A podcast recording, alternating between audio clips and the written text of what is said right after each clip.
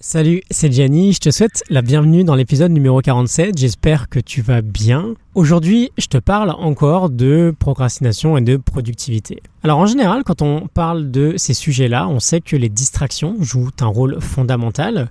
Et tu sais, hein, ça nous arrive tous aujourd'hui, je pense, de se dire que on va juste succomber pendant quelques instants à une certaine distraction et puis une heure plus tard, on est complètement perdu dans la masse sur Internet. On regarde une sixième vidéo sur YouTube consécutive.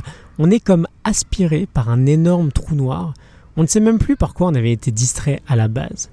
Et il y a une phrase qu'on se dit souvent qui est à l'origine de tout ça. Il va impérativement falloir la contrôler si on veut moins procrastiner. C'est de cette phrase-là que j'ai envie de te parler aujourd'hui. Alors comme tu as remarqué, j'imagine, ou comme tu as entendu, je tourne un peu dehors ces temps-ci, il fait bon, c'est super agréable, j'espère que la piste audio n'est pas trop gâchée par euh, quelques bruits qui peuvent survenir. Bon, on n'est pas là pour parler de bruit. Je sais pas si tu es au courant, mais l'être humain a une faculté assez extraordinaire à se trouver des excuses. Il y a plusieurs études qui montrent que n'importe quelle raison arrive à nous convaincre. Il y a une de ces études qui me vient en tête, je vais essayer de te la partager très rapidement. Elle a été réalisée il y a plus de 30 ans par Hélène Langer. Et grosso modo, elle a demandé à des étudiants d'aller faire des photocopies en essayant de passer devant le voisin dans la file d'attente, histoire de gagner un peu de temps. Et donc, elle a pris trois groupes différents, elle a divisé les étudiants en trois groupes. Au premier groupe, elle a demandé d'aller dire Excusez-moi, est-ce que je peux passer devant vous? Je dois utiliser la photocopieuse. 60% des gens ont accepté. Ça paraît déjà pas mal, parce que l'excuse paraît complètement bidon. Tout le monde est là pour utiliser la photocopieuse. Au deuxième groupe, elle a demandé de dire Excusez-moi, est-ce que je peux passer devant vous parce que je suis pressé? Et là, 94% ont accepté. Ils ont donné une raison qui paraît valable, ils étaient pressés. Et au troisième groupe, elle leur a demandé de dire C'est super intéressant, écoute ça. Excusez-moi, est-ce que je peux passer devant vous parce que je dois utiliser la photocopieuse?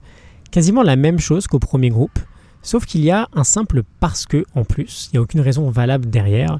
Et pourtant, 93% des gens ont accepté.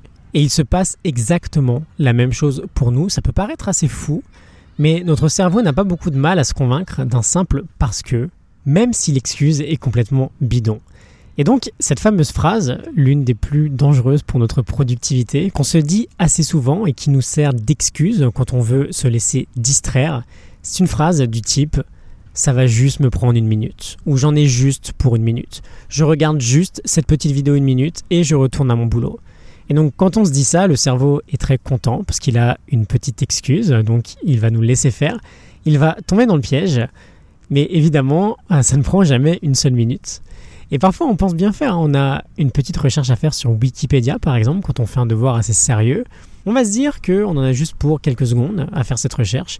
Et une heure plus tard, comme d'habitude, on est complètement perdu sur Internet. Je suis quasiment sûr que ça t'arrive. Ça m'arrive, évidemment. Et si malgré le fait que bah maintenant on peut plus se cacher, on est au courant, on n'arrive pas à réunir suffisamment de volonté et d'autodiscipline pour ne pas se laisser avoir, l'idée elle est simple, on coupe toutes les distractions d'entrée de jeu pour être certain de ne pas tomber dans le panneau la prochaine fois. On coupe tout et on passe en mode deep work. Voilà, c'était l'idée du jour. Elle nous vient d'un des grands gourous de la procrastination, Timothy Pitchill. On reparlera de lui évidemment. Je te laisse en description la morning note de son livre Solving the Procrastination Puzzle. Je te retrouve demain pour un nouvel épisode. Je te souhaite une excellente journée, une excellente fin de semaine et je te dis à demain. Salut